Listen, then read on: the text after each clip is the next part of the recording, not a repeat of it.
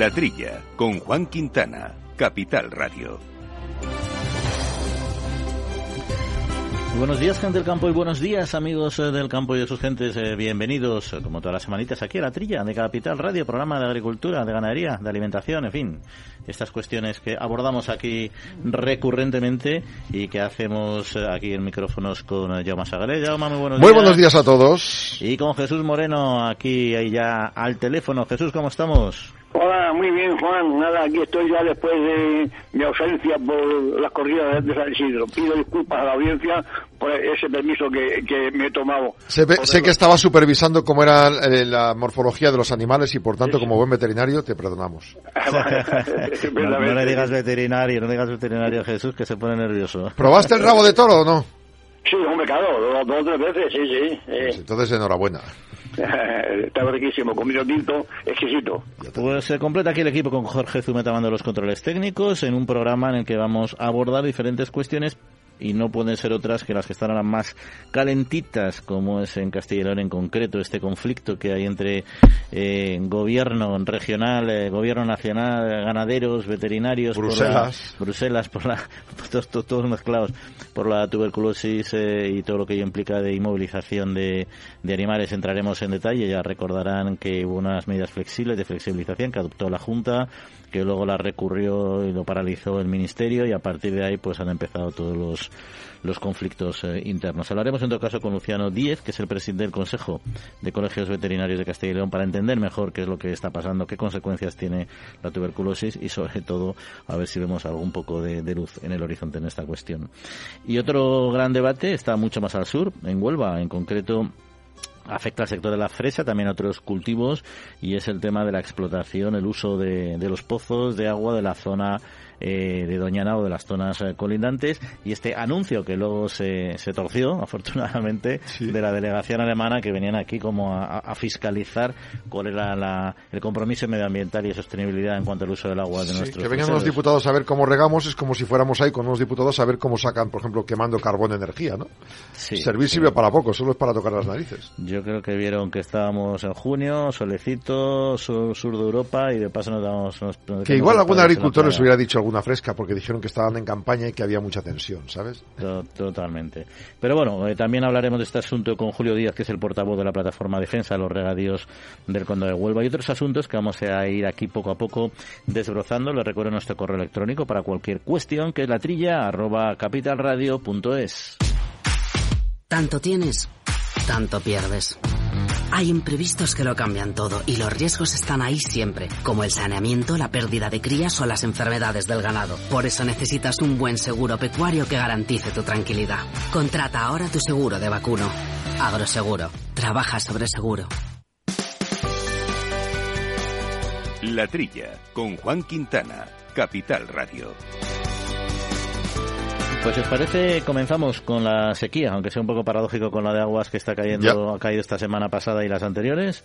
Pero bueno, es que la Diputación Permanente del Congreso de los Diputados ha convalidado este miércoles el Real Decreto Ley que establece ese paquete de medidas que ya anunciábamos por valor de 2.190 millones de euros y el objeto es paliar, como decíamos, los efectos de la sequía en el tema, en el sector eh, agrario. Y bueno, ha salido con bastante claridad, 58 votos a favor y 11 abstenciones y ninguno en contra. Sí, eh, hace una semana comentábamos que había más de 15 medidas de que afectaban en, en su medida, en su gran eh, ca- cantidad era para beneficiar al campo, que no iban a salir por culpa de ese cambio ra- radical, drástico y la convocatoria de elecciones. Bueno, pues al menos en este caso el Rey Decreto Ley sí que contempla esos 636 millones de ayudas directas que se complementan con medidas fiscales, financieras, sociolaborales, hidráulicas de la PAC hasta un valor de 784 para el sector. Hay varias. Una son 355 millones para ganaderos de carne y leche. Luego 5 millones para ayuda complementaria a apicultura, especialmente sensible al calor. De agricultura 276 millones para subvención hasta el 70% de las pólizas de seguros. Hay que destacar que en apoyo a los regantes una extensión del canon de regulación de la tarifa del agua que será el 50% si baja la dotación hasta el 60% y del 100% si supera ese 60%. En cuanto a financiación también se incluye el pago de impuestos exentos de, del IBI, que puede alcanzar el 30%, se amplían 20 millones la dotación. Y respecto a la nueva PAC, eh, contempla medidas de flexibilización como ampliar hasta el 30 de junio el plazo de presentación de las ayudas. La entrada en vigor de todo este paquete, que es una parte de las 12 o 14 medidas más que estamos esperando que sea, a ver si se aprueban, no hay que esperar al cambio de gobierno, pues todo esto eh, también añade la entrada en vigor del cuaderno digital de explotación que se aplaza al 1 de enero del 24 y al 1 de enero del 25 toda la información obligatoria.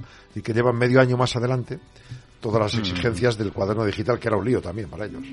¿Y para ti, eh, Jesús, es un lío también o qué? Bueno, vamos a ver, a mí me sale la, la cuenta siguiente. Habéis hablado de 2.190 millones. Aquí se habla de millones como, como si fueran rosquillas. Sí, sí. Eh, los- según la cuenta que ha hecho Jaume, para los ganaderos de leche y carne, sumo esa cantidad, 355 millones, los 5 de la apicultura, 276 para agricultura y el 70% de la póliza de seguro agrario, No llegas a mil. me sale, no me llega a mil, por lo cual me, me sigue faltando otros mil y pico millones. Eh, no sé si llegarán a, a- a su vecino, que, que, son los agricultores y los ganaderos, o, o- o ya veremos. Me, me gustaría saber dónde está esa falta. Y también tengo curiosidad, vamos, me gustaría saber quiénes son los, los 11 las 11 abstenciones.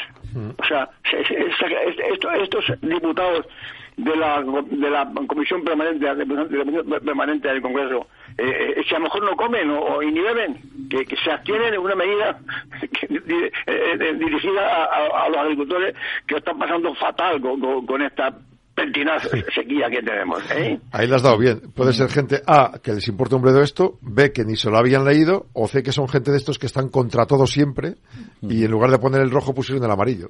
Sí, di, di- di- di- di algo que, que me niego. Sí. Eh, Oye, pues sigue- siguiendo hablando de números y de, y de gastos y costes para la administración de los fondos públicos, en este caso son ayudas, pero al final eh, supone un coste, hay otro dato también eh, que es lo que ha perdido las arcas públicas por la rebaja del IVA de los alimentos básicos que implementó el gobierno para paliar los efectos, en este caso, de la inflación. Y han perdido estos 250 millones en la recaudación tributaria en los, solo en los cuatro primeros meses eh, del año. Claro, pero calcula, si 254 millones de euros equivalen al 5% que te han descontado de IVA, ¿cuánto están sacando de más por el IVA de todo lo que están subiendo los precios? Estamos hablando de más de 2.000 millones de euros. Es decir, que al final las arcas públicas siguen llenándose. En cualquier caso, este, esta rebaja del IVA desde el 1, por- desde el 1 de enero, estos, estos cuatro meses, aceites y pastas el 5% en lugar del 10, super reducido el 4% a frutas, verduras, leche y pan, ha repercutido esto, menos 254 millones en este aspecto. En el cuanto, en cuanto al gas, el IVA del gas, esa rebaja, dice que están esperando a saber si la van a prorrogar. 102 millones de recaudación, de merma de recaudación, y eh, el impacto del incremento de la reducción del IRPF a las rentas básicas, bajas, 215 millones. Es decir, todo el paquete completo, una vez más, estamos hablando de 500 millones, cuando se han facturado más de 2.000 en ese cuatrimestre de más. Sí, cuando, cuando ha dicho Juan, ha, empezado la noticia diciendo lo que ha perdido el gobierno. Eh, el gobierno no ha perdido nada. o sea que no, no lo tenía en las arcas para, perderlo. Lo ha dejado de ingresar. Pero, como dice Jaime, nada que ver con la cantidad que supone el incremento de, de los ingresos por, los- por, por el aumento de los precios.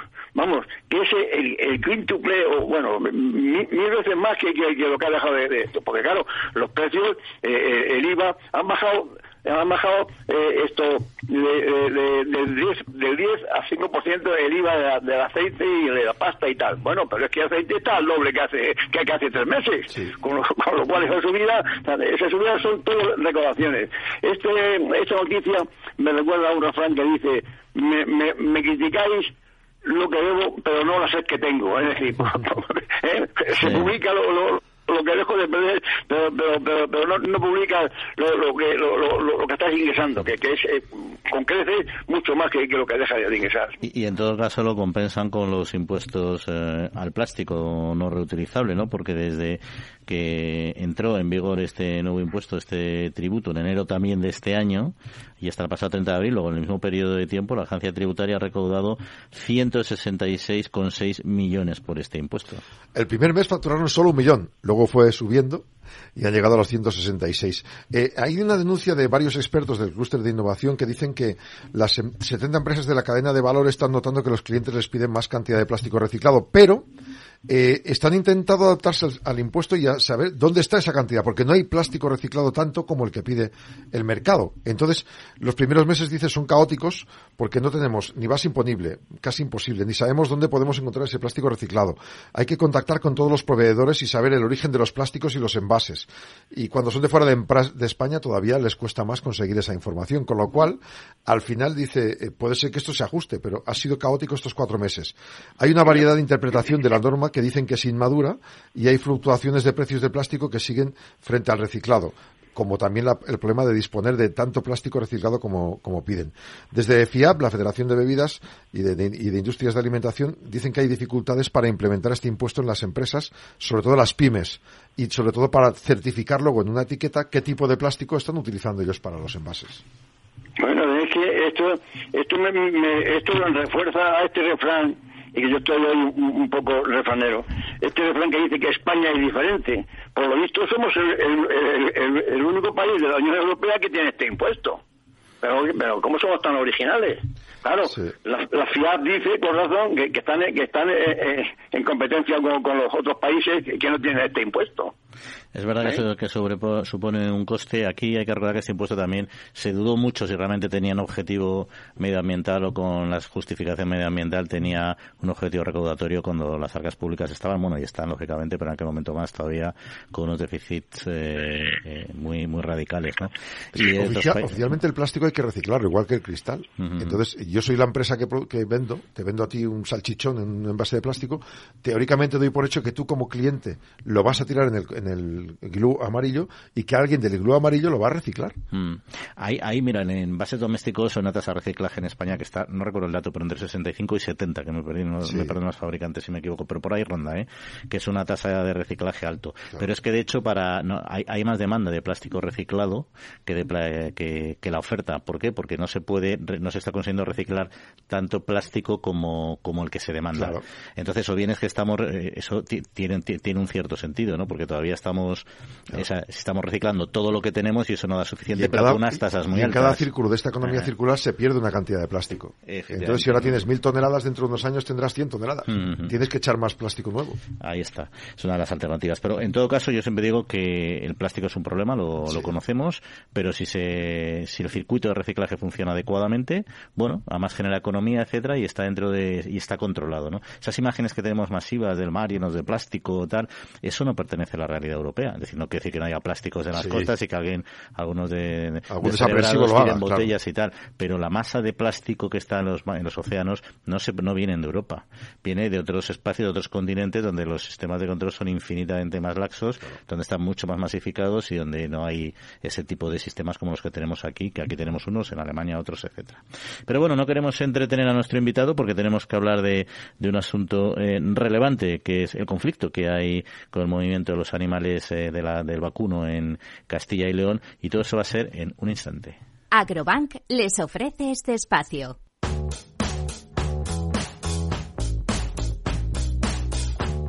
La Trilla, con Juan Quintana. Como anticipábamos eh, al comienzo del programa, la flexibilización en las medidas de saneamiento ganadero de la, de la Junta de Castilla y León desató un conflicto político y judicial y además los ánimos se han ido calentando entre los ganaderos por los daños eh, que, que pues, sufren, están sufriendo que por esta cuestión, ¿no? Hay que recordar que el lunes las protestas alcanzaron el momento más, más tenso en Salamanca, eh, con mayor índice de prevalencia de tuberculosis, hay que recordar esto también, con disturbios en las, y problemas a las puertas de la delegación territorial de la Junta, acabó un un detenido y dos heridos.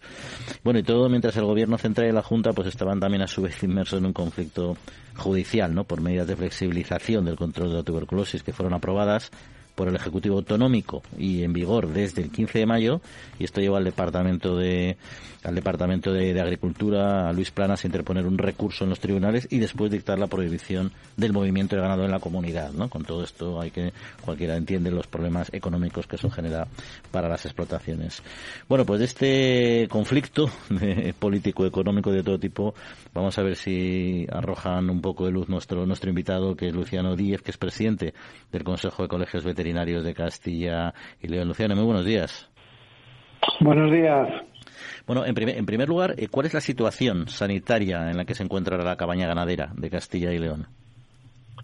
Bueno, al respecto de la tuberculosis, quitando la provincia de Salamanca, en la comarca esta de Piticutino y alrededores, que es eh, donde se concentra una gran ganadería, y un poquito, un punto en la provincia de Ávila es bastante buena. Es decir, tres provincias están exentas. Eh, eh, eh, cuatro provincias están por debajo del 1% y luego tenemos estas, estas dos, una que está en 1,8% de prevalencia de rebaño y la Salamanca en 4,7%. ¿Y esta flexibilización que planteó la Junta, en, qué, en qué consistía? Bueno, consistía en relajar un poco las exigencias de inmovilización y traslado de animales que habían, vamos, de los animales de rebaños que habían tenido reses positivas lo que, bueno, pues daba pie a una posible transferencia de la enfermedad hacia zonas donde ya no existe. Mm, digamos que por ahí va, ese es el riesgo que se corre. No era la intención, pero al disminuir los tiempos de espera y no esperar a tener las pruebas eh, negativas certificadas mm, en las repeticiones de comprobación, pues corría ese riesgo y por eso pues eso se salía de, la, de lo que era la normativa europea y española. Eh, eh, hay una denuncia en el Tribunal Superior de Justicia de Castilla y León. Eh, ¿qué, necesidad había de, frenar precisamente, o sea, de, agilizar esos trámites? Es decir, ¿por qué querían que se pudiera mover esas vacas? Si igual no haría falta moverlas, ¿no? Bueno, no es que se, se trataba de permitir que si era necesario se pudieran mover por necesidades de los ganaderos, eh, que claro, eh, en estos momentos para ellos es un perjuicio grande el tener las vacas inmovilizadas por haber dado positivo algún año al rebaño porque bueno pues eso implica que solo pueden vender sus terneros a muy concretamente a, unos cebaderos tienen que repetir las pruebas hacer pruebas antes de salir de la explotación para ir a los cebaderos y bueno, y al estar reducido el número de cebaderos que se las compran, no pueden vender a otros cebaderos, pues pues eso hace que se las compre más barato. pero lo contrario es extender mucho más la tuberculosis, ¿no? no sería un riesgo, es el riesgo que se corre. No hay una garantía de que se expanda, pero hay un riesgo de que se expanda, entonces por eso, siempre por, peligro de, por el principio de precaución, los rebaños que han tenido un animal positivo se se inmovilizan, digamos, hasta que la repetición de las pruebas certifica que ya no hay animales enfermos. Y entonces, desde una perspectiva científica, eh, técnica, por parte de los especialistas en la cuestión, que soy los veterinarios, eh, eh, ¿qué tiene más sentido, esa flexibilización o esa inmovilización? Bueno, nosotros con la legislación, independientemente del criterio que consideramos que es el correcto, pero bueno, aparte es la obligación legal en estos momentos en España y en Europa decir, esto son unos planes de erradicación que son comunes a, la Unión Europea, hay un reglamento europeo y los países miembros dentro de esas obligaciones marcan los planes nacionales que tienen que aplicar después las autonomías, pero que no se pueden salir de los, de los límites que marcan los planes nacionales, que a su vez están supervisados por Bruselas. Y en este caso esos planes lo que marcaban era el, el, no hacer esa, no eh, o sea, no permitían esa flexibilización. Sí, no, no acortar los tiempos de, de, inmovilización hasta menos de lo que marcaba precisamente el Plan Nacional de, de lucha contra las enfermedades transmisibles. ¿Cuáles son esos tiempos para, para los que no sabemos esto? Pues en principio, eh, cuando una vez salen positivos, entre 40, se eliminan los animales positivos y hay que hacer una repetición de pruebas entre un periodo oscila entre 40 y 60 días. A su vez, si no, si es un animal que históricamente no ha tenido animales enfermos, si en esa repetición no vuelve a salir ningún positivo, podría recuperar la calificación, porque si ha habido muy pocos o uno excepcionalmente y no tenía históricamente la enfermedad, pues bueno, pues se considera que ha podido ser algo, algo excepcional, un contacto, por ejemplo, con un animal silvestre que no ha llegado a, desarrollarse la enfermedad ni ha contagiado a más, nada más en el rebaño. si históricamente ha tenido tuberculosis, eh, pues entonces hay que eh, esperar a repetir dos o tres veces las, las pruebas para que dé dos consecutivas negativas antes de recuperar el estatus sanitario que le permite el libre movimiento. Eso pues dilata en el tiempo de dos a seis meses o si algunas ellas todavía da alguno positivo, incluso hasta un año, el poder recuperar la, la tarjeta verde que se llama de, de ganadería libre de enfermedad y eso implica pues eh, mm, problemas de comercialización de sus productos y que como no puede mover los animales tiene que atraer invertir más en alimentación y demás que tiene que traerles a donde los tiene. Y, y, todo esto ha generado al final también un conflicto entre ganaderos y, y veterinarios no en qué situación está ahora este bueno eso ha sido más que ha sido el, darles unas expectativas irreales en su momento cuando eh, se les dijo que iban a poder moverse, que se iba a flexibilizar, que no iba a ser tan rígida la campaña, pues ellos mm, los ganaderos afectados que normalmente, hombre, se puede haber alguno nuevo, pero lo normal es que sean lleven años ya con estos problemas porque hasta ahora se venía reduciendo poco a poco la enfermedad, pero este año ha invertido y hay alguna, algún rebaño más que el anterior. Entonces, la, pérdida de esas expectativas de mejora que les habían prometido o ofrecido, bueno, pues las han volcado la frustración sobre, sobre el trabajador que, que era el que dice que es que eso no se puede hacer porque es ilegal, es decir, que somos funcionarios.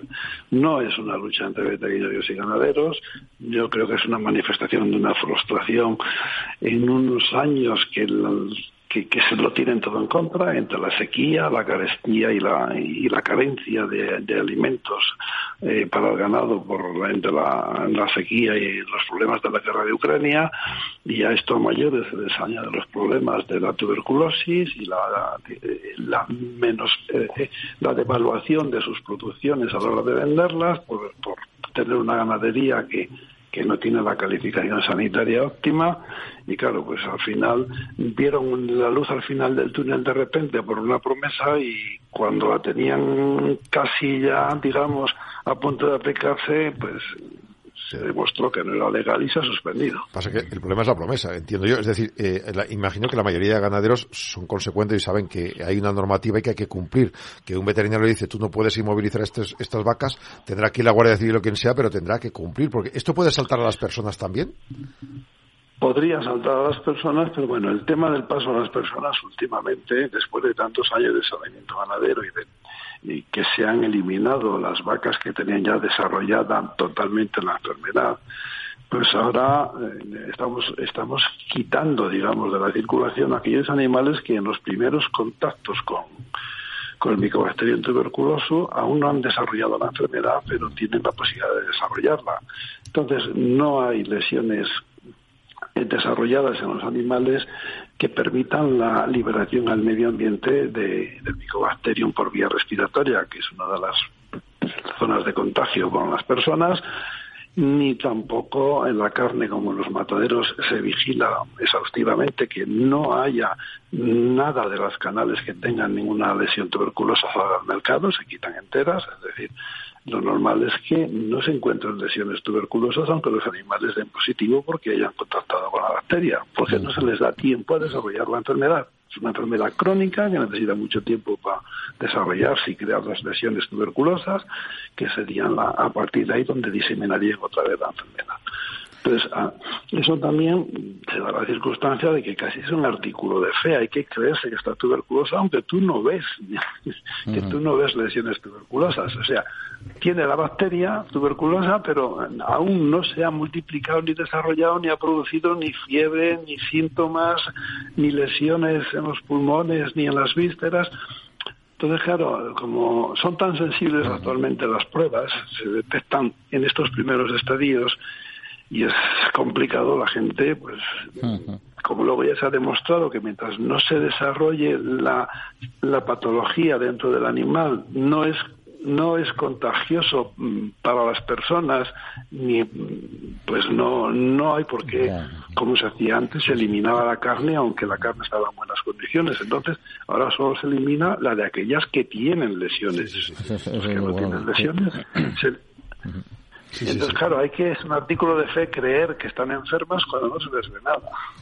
Eh, ya son los vericuetos veterinarios, eh, que para eso les tenemos a ustedes para, Ellos son los que saben. que nos fíen, no, no, no nos fiamos. En fin, Luciano Díez, presidente del Consejo de Colegios Veter- Veterinarios de Castilla, muchas gracias por acompañarnos y aclararnos este, este, pro- este problema. Un saludo. Un placer. Gracias, un saludo. Agrobank les ha ofrecido este espacio. La Trilla, con Juan Quintana, Capital Radio.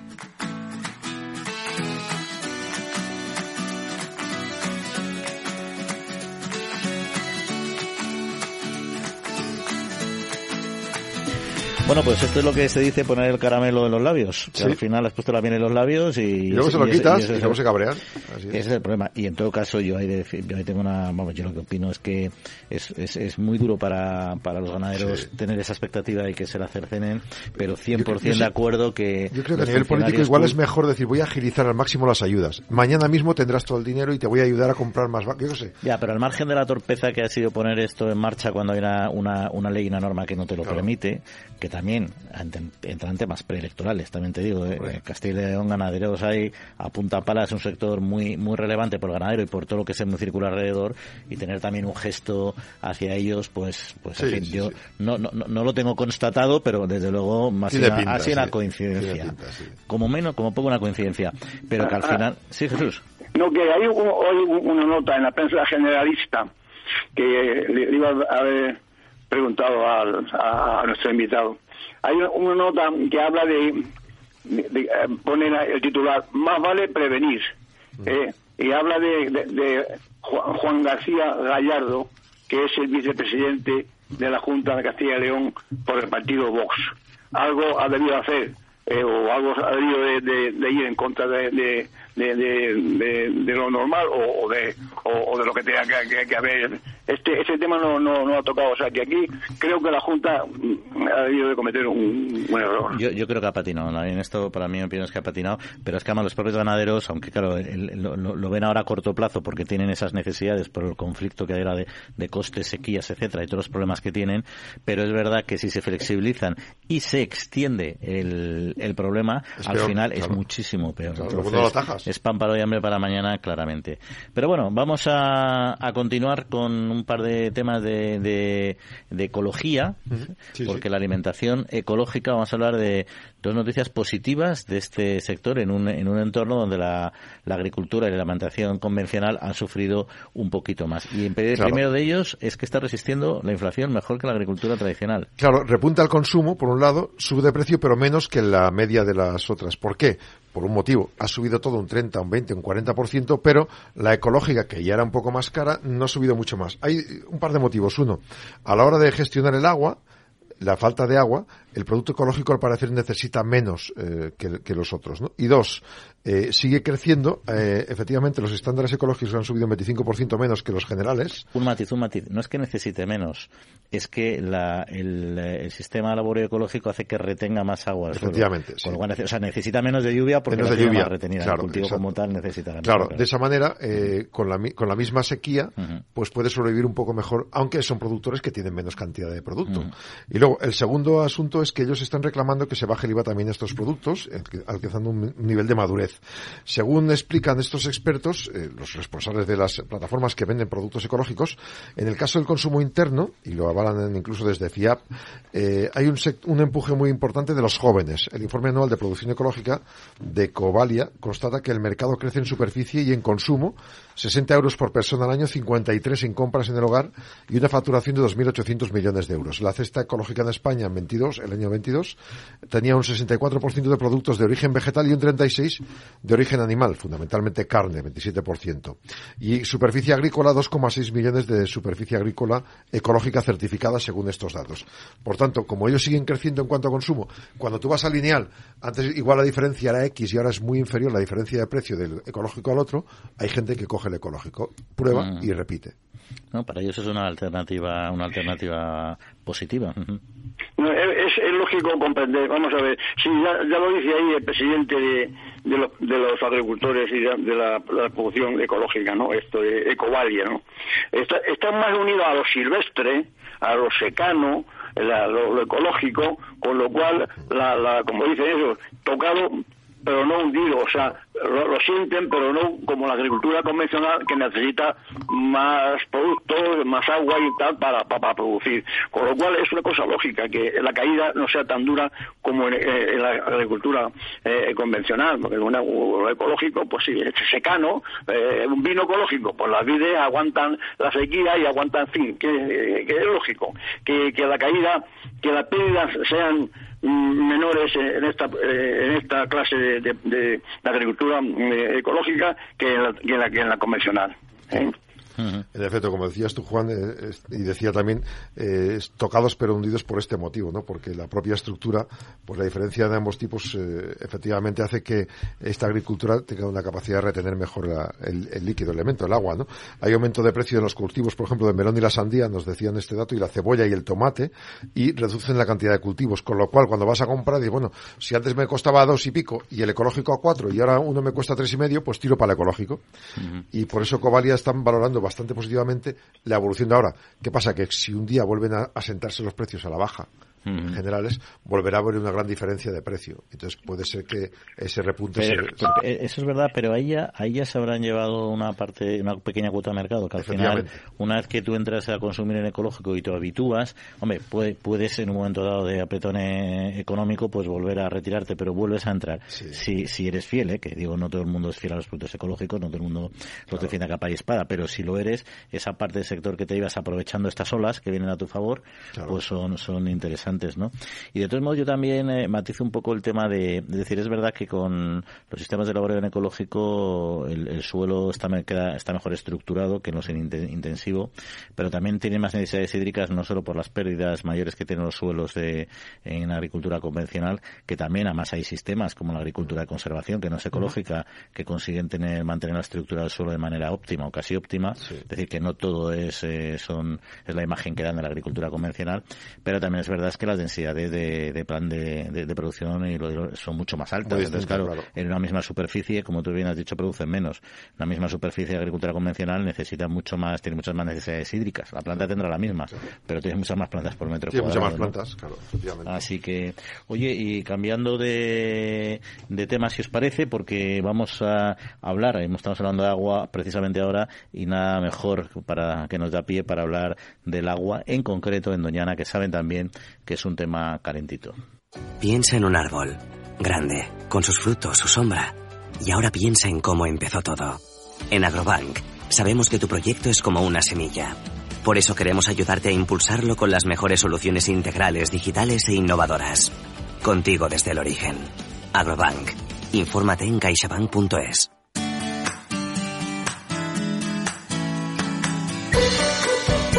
La Trilla, con Juan Quintana, Capital Radio.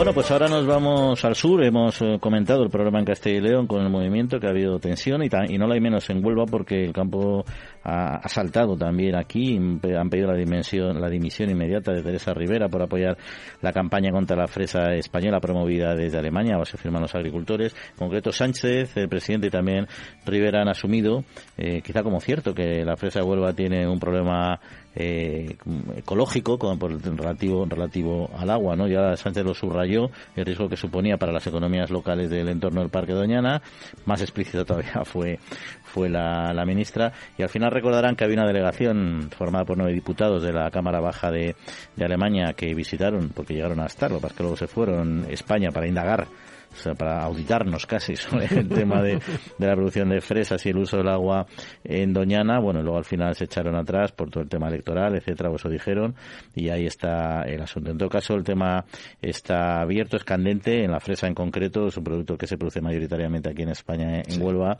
y que surte a una parte muy alta de los mercados europeos y al de alemán en, en particular. Y para hablar de este tema, eh, tenemos con nosotros a Julio Díaz, que es el portavoz de la Plataforma de Defensa de los Regadíos del Condado de Huelva. Julio, muy buenos días.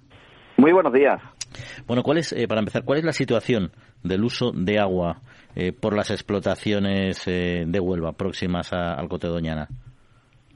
Pues la situación del uso de agua es la que certifican las empresas certificadoras con sus protocolos y con toda la seguridad tal y como el propio presidente de Interfresa ha explicado en estos días y lo grave es que un presidente del gobierno y una ministra del gobierno de España pues le den pábulo y continuidad a una campaña de boicot que estimulan ecologistas radicales alemanes que están en connivencia también y ya se ha sabido con el con el SPD, ¿no? Y, y también lo grave es que eh, se saliesen de la agenda que tenían prevista los eh, diputados del Bundestag y bueno, parece que imperó la cordura en su gobierno y que el poder ejecutivo enmendó al poder legislativo, ¿no? A través de la embajadora eh, permanente en, España y, bueno, eh, no continuaron con su visita. Nosotros le enviamos un, un escrito inmediatamente a la presidenta del Bundestag y también al propio presidente de la comisión diciéndole que aquí nos recibíamos con los brazos abiertos para explicarle por qué las buenas prácticas aquí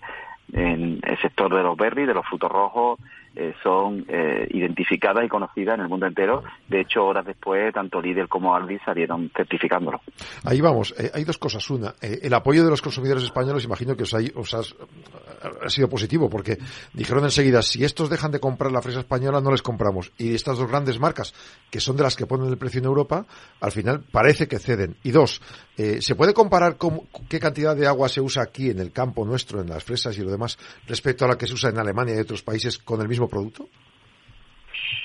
Bueno, la, realidad es que también la, la grandes superficies tenían la certidumbre de que aquí se hacen las cosas bien, porque eh, al final, a través de Global Gap, que es una entidad certificadora independiente y de los diferentes protocolos que tiene, y también de las auditorías que hacen in situ, porque ellos vienen también a las fincas y vienen a donde se comercializa y, a donde se produce, ¿no?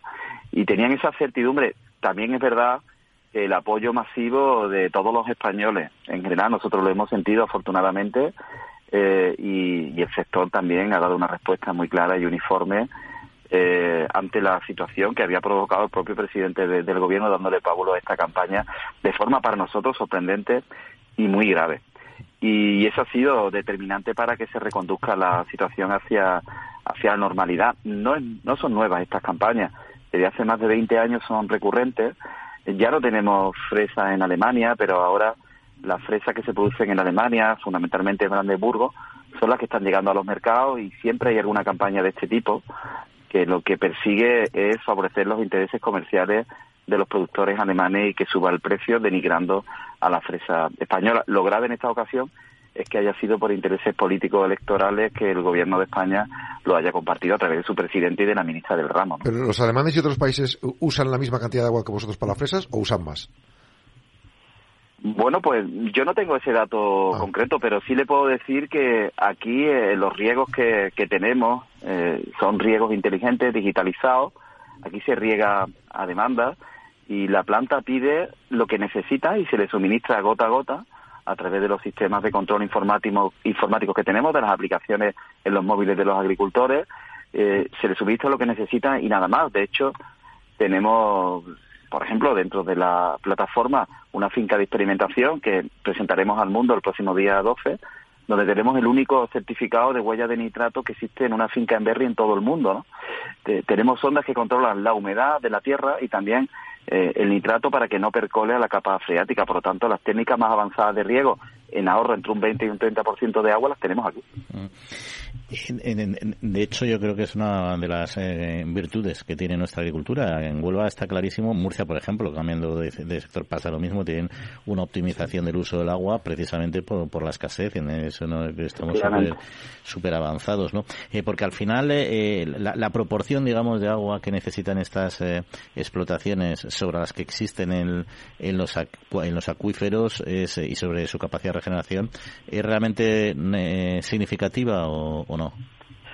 Bueno, nosotros lo que queremos es que llegue el agua superficial. Nosotros no queremos regar con agua subterránea. Queremos que las concesiones de agua subterránea se eliminen todas porque llegue el agua en superficie que está en el plan hidrológico nacional.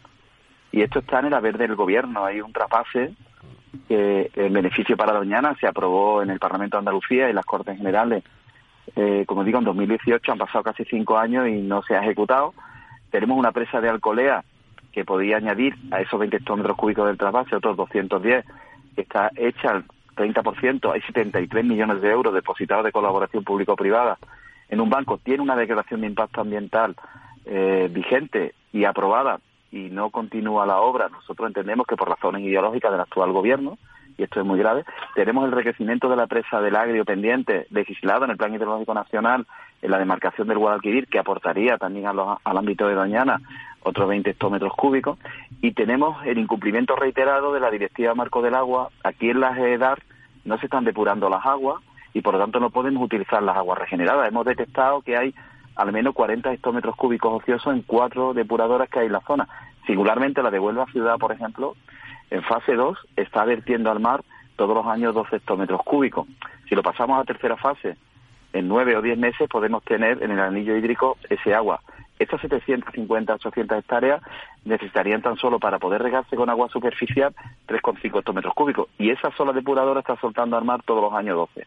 Se está ampliando mal el agua y en Huelva, en el norte de la provincia, y por eso se diseña el trapase es la tercera zona donde más llueve en España después de San Sebastián y Grazalema. O sea, hay una posibilidad de que estos alemanes, si van a visitarlo, acaben dándoles la razón a ustedes y demostrando que se han pegado una patada a los políticos en vuestro trasero. Bueno, yo, creo que también depende de quién defienda, pero si van a defender al, productor alemán, mm, es que todo depende de la voluntad. Bueno, pues si tienen que hacer un informe exhaustivo, eh, tendrán que explicar lo que hay. A ver, yo, me, perdona Julio que me meta, un informe exhaustivo de un, de un grupo de parlamentarios alemanes, cuando, cuando tienen una organización en su país que defiende su sector, no sé hasta, o sea, cuanto menos lo, lo iba a poner en duda. Pero bueno, eso sería otra cuestión. Eh, yo casi prefiero que no vengan y que no se monte un circo y que los canales sean sean otros porque digo el circo pero es una opinión. Pero que Doñana está a salvo si se cumple con todo lo que usted nos decía ahora mismo, ¿no? Efectivamente, porque todo ese agua sería más que suficiente para regar la agricultura limitada que tiene que haber en la zona y nosotros lo entendemos. O sea, el plan de la corona forestal de Doñana, que nosotros queremos modificar, estamos modificando en el Parlamento de Andalucía, nosotros sabemos que es buena para la sostenibilidad de Doñana, pero se diseñó mal y se ejecutó peor, y le hizo daño a cientos de familias que incluso con fondos operativos de la Unión Europea entre los años 2004 y 2014 habían sido estimulados con fondos públicos para cultivar. Y en el año 2014, por la retroactividad de 10 años o porque se utilizó una ortofoto de julio, cuando ya las cosechas están recogidas, los plásticos están quitados, para que nos entiendan, pues hubo trozos de finca o fincas enteras que se quedaron fuera, se quedaron fuera para siempre. Y lo que queremos es que las recuperen para poder regar con ese agua superficial que si el gobierno de España cumple la ley nos llegará. Oye, para terminar, eh, Julio, ¿este movimiento de estas organizaciones en, en Alemania eh, puede viralizarse hacia otros eh, países que también sean de destino a nuestros productos? Pues nosotros estamos convencidos que no. Nosotros tenemos un sector muy fuerte, muy robusto, que ya está acostumbrado a aguantar estos envites. Ciertamente para nosotros ha sido una desagradable novedad que el gobierno de España, en vez de defendernos y apoyarnos a, los agricultores, a la agricultura y al sector de los frutos rojos de Huelva, pues con la composición además que tiene, ¿no? Porque la ministra Díaz estuvo aquí hace unas horas pero la ministra Díaz fue la que envió una circular del Ministerio de Trabajo, poco más o menos que llamando carcelero a los agricultores de Huelva con la temporera, o la ministra Belarra hace muy poco tenía diseñada una campaña de explotación laboral desde sus competencias eh, para con la agricultura de Huelva. Afortunadamente conseguimos que se retirase y una campaña muy dura y muy fea. Mm. Y tenemos al ministro Garzón, pues que ha dicho que esto es un atentado. Esta ministra ayer dijo que, que bueno, un poco más o menos que, también, que, que, que, aquí lo que hay es un desastre ecológico, nos han llamado terroristas ambientales y nosotros lo que queremos es que no nos utilicen más políticamente, que nos dejen cultivar, que nos dejen generar riqueza, que aquí generamos más de 160.000 empleos directos e indirectos, somos casi el 12% del PIB de la provincia de Huelva, hacemos crecer las exportaciones eh, exponencialmente y somos marca marca España, por lo tanto que nos dejen continuar con nuestra actividad, que sabemos hacerlo en armonía con Doñana y lo vamos a demostrar, lo estamos demostrando. Sin ninguna duda. En todo caso, afortunadamente sois un sector robusto, como comentáis, aguantáis estos y otros envites, pero que dejen de venir, que siempre será una buena cosa. Julio, muchas gracias. Muchas gracias a vosotros. Muy buenos días.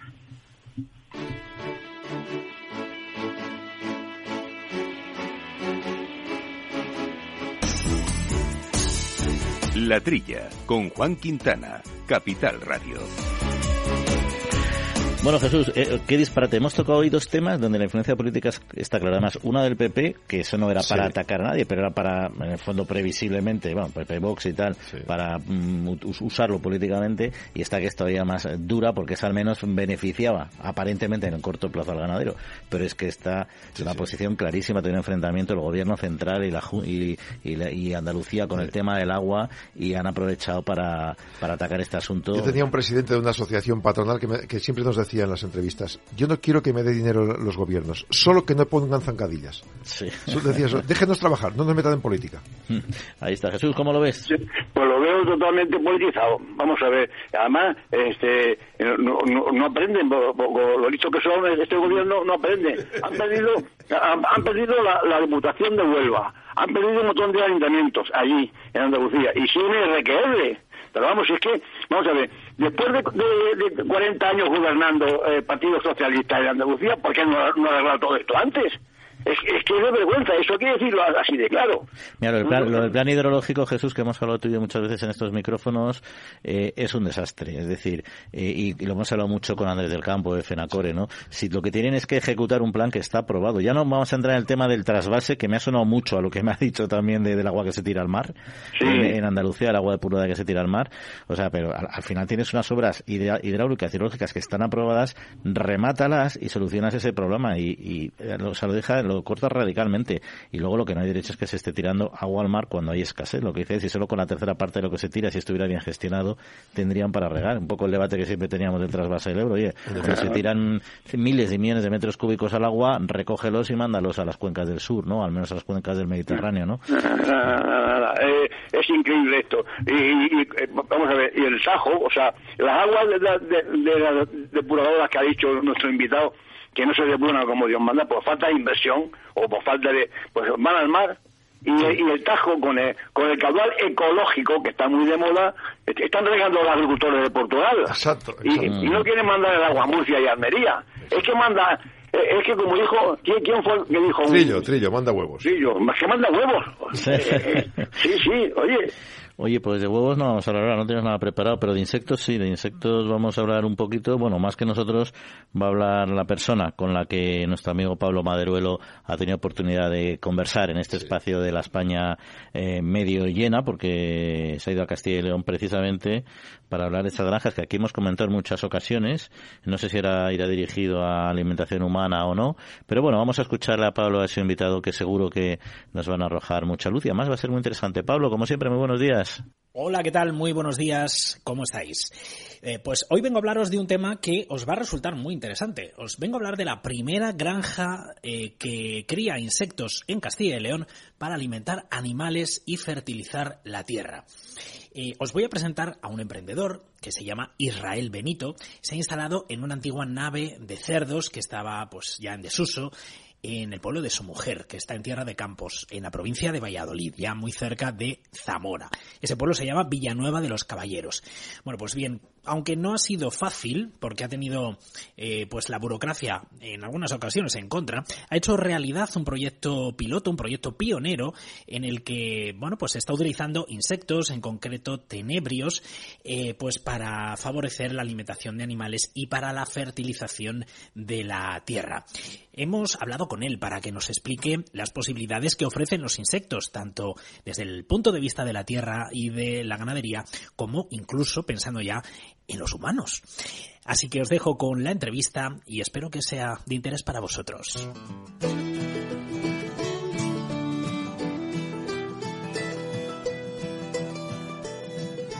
Israel Benito, ¿qué tal? ¿Cómo estás? ¿Qué tal?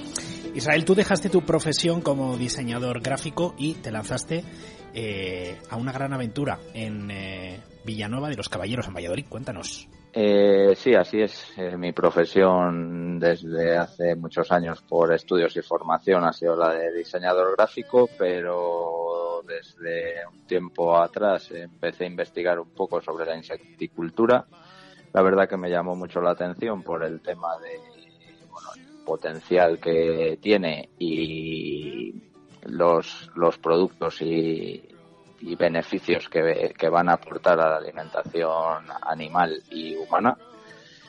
Y, y, nada, y finalmente me decidí pues a montar una granja para, para empezar a la, la, cría del tenebrio, que es una de las especies que en Europa se permite su comercialización pues para, para ambos casos, tanto animal como, como humano.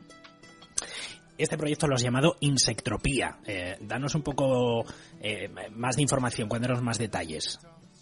Bueno, pues al final los nombres hoy, hoy por hoy es complicado dar con uno que, sea válido porque bueno, al final siempre se busca el, que tenga un dominio web libre y que se pueda registrar y tras muchos muchas posibilidades eh, bueno di con el con el juego de palabras de, filantropía eh, como amor al hombre y insectropía pues eh, pues que sería realmente la traducción no es no es real porque no es amor a los insectos pero bueno es el juego este de filantropía insectropía sin embargo es un proyecto Israel que está pues eh, que sitúa a los insectos en el centro, pero con ese enfoque tan interesante eh, del que se está empezando a hablar cada vez más, que es eh, pues el alimentar también pues a los animales y, enriquecer el suelo que fertilizamos, ¿no? Sí, efectivamente. al final, este tipo de animales pues eh, tienen unas características muy importantes para pues para, para aportar nutrientes a los animales eh, muy importantes. Eh, aparte estos nutrientes que conseguimos se, se, obtienen de una manera sostenible porque consumen muy pocos recursos para la obtención de, de un pues de unos de unos mismos nutrientes que de otra manera se, se, obtienen pues con, con grandes cantidades de agua o de alimento. Se usan muchos recursos eh, y en cambio en, la insecticultura no. Incluso tienen más eh, propiedades eh, nutricionales no que otros alimentos. Sí a ver bueno más mm, tampoco. Sí que es verdad que que realmente pues en, global son mejores. Por ejemplo, proteína eh, contienen mucha, pero tampoco contienen mucha más que, por ejemplo, un, filete de vaca, si hablamos para, por ejemplo, consumo humano.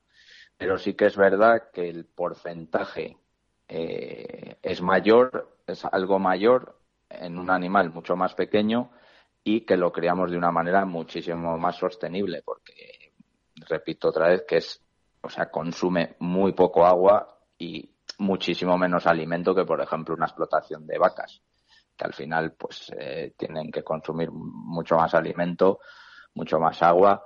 O, por ejemplo, podemos hablar también de una explotación de soja, que también es un alimento, en este caso vegetal, que tiene mucha proteína, pero claro que requiere una cantidad de agua para mantenerlo, pues muy importante, cosa que los insectos, pues no. Vamos sabiendo más eh, a medida que pasa el tiempo sobre todo este mundo que hay alrededor de los insectos, incluso eh, también cada vez se orientan más a la alimentación humana, ¿no?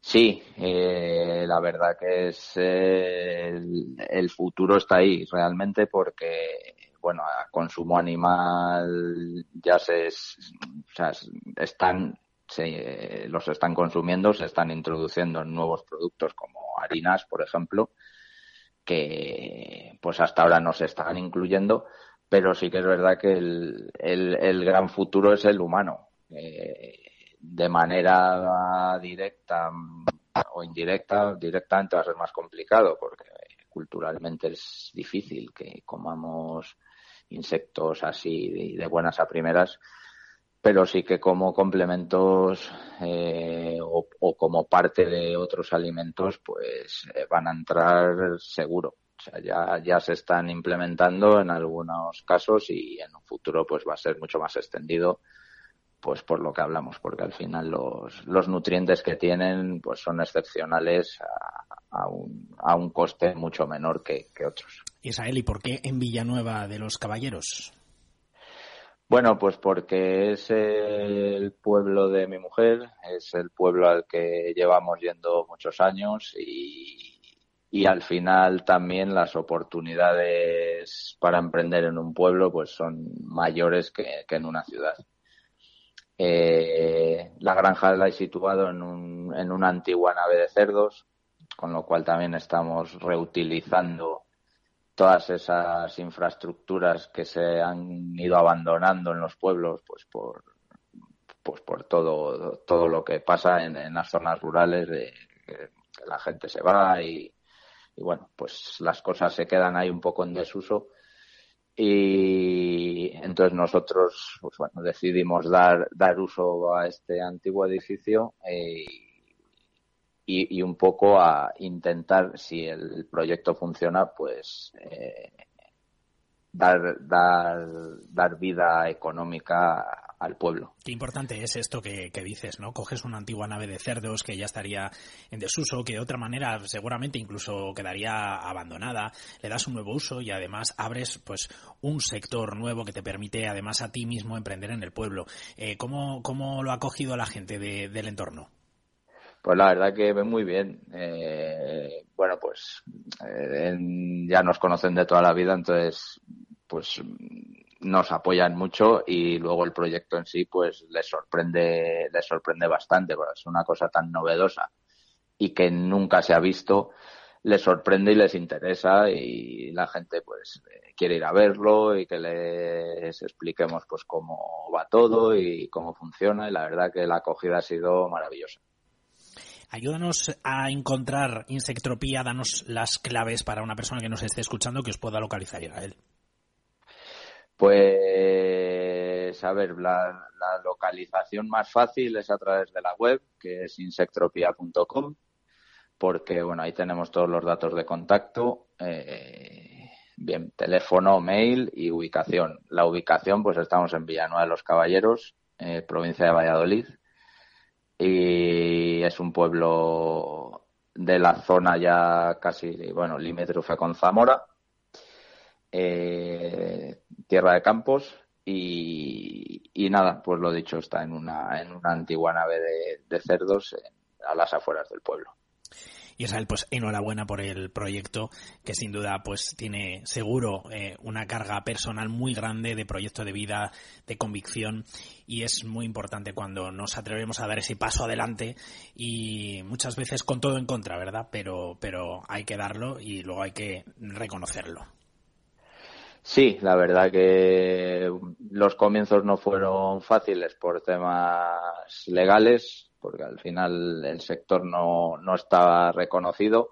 Pero bueno, a base de, insistencia y de, de, lucha, eh, pues conseguimos, conseguimos sacarlo adelante, que, que la Junta nos reconociera como ganadería, poder montar la granja pues de manera totalmente legal, igual que, que otro tipo de ganadería, y, y con la idea eso de, de tirar para adelante eh, crecer y, poder aportar pues nuestro granito de arena a una mejor alimentación para, para animales y, humanos, bien sea directamente con el consumo de insectos o bien sea con, con el consumo de, de animales mejor alimentados. Israel, pues lo dicho, enhorabuena. Muchísimas gracias por habernos hecho un hueco. Muchísimas gracias a vosotros. Un saludo. Compañeros, pues tenemos ya tema para reflexionar lo que queda del fin de semana. Que disfrutéis del día y nos encontramos eh, la próxima semana aquí en la trilla. Un abrazo. Bueno, pues eh, interesante. Ya sabemos que el tema, estos temas eh, rurales, estos temas también, estas nuevas explotaciones. La nave de cerdos del pueblo de su mujer. Sí, bueno, no sé cómo lo puedes interpretar eso. No sé qué ha querido. lo dejo. No sé qué ha querido decir. Pero bueno, ahí está el tema. Oye, nos vamos a tener que ir despidiendo que nos queda un minutillo. Un programa muy ameno, mucha tensión política en los temas que hemos abordado hoy, pero oye, es lo que toca. Así que Jesús y Jaume, que paséis muy buena semana. Igualmente, feliz día a todos. Adiós, hasta el sábado que viene, ellos quieren. Agradecemos también eh, a Jorge Zumeta armando los controles técnicos y ya saben a todos ustedes que disfruten, que pasen muy buena semanita y en una semana, en siete días nos vemos. Cuídense.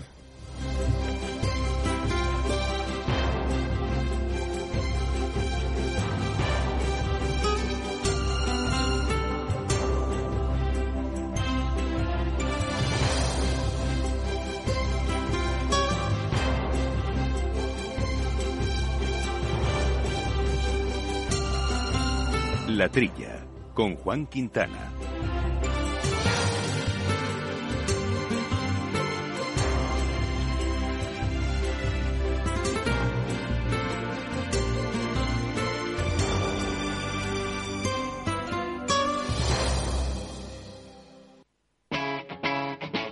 Capital Radio.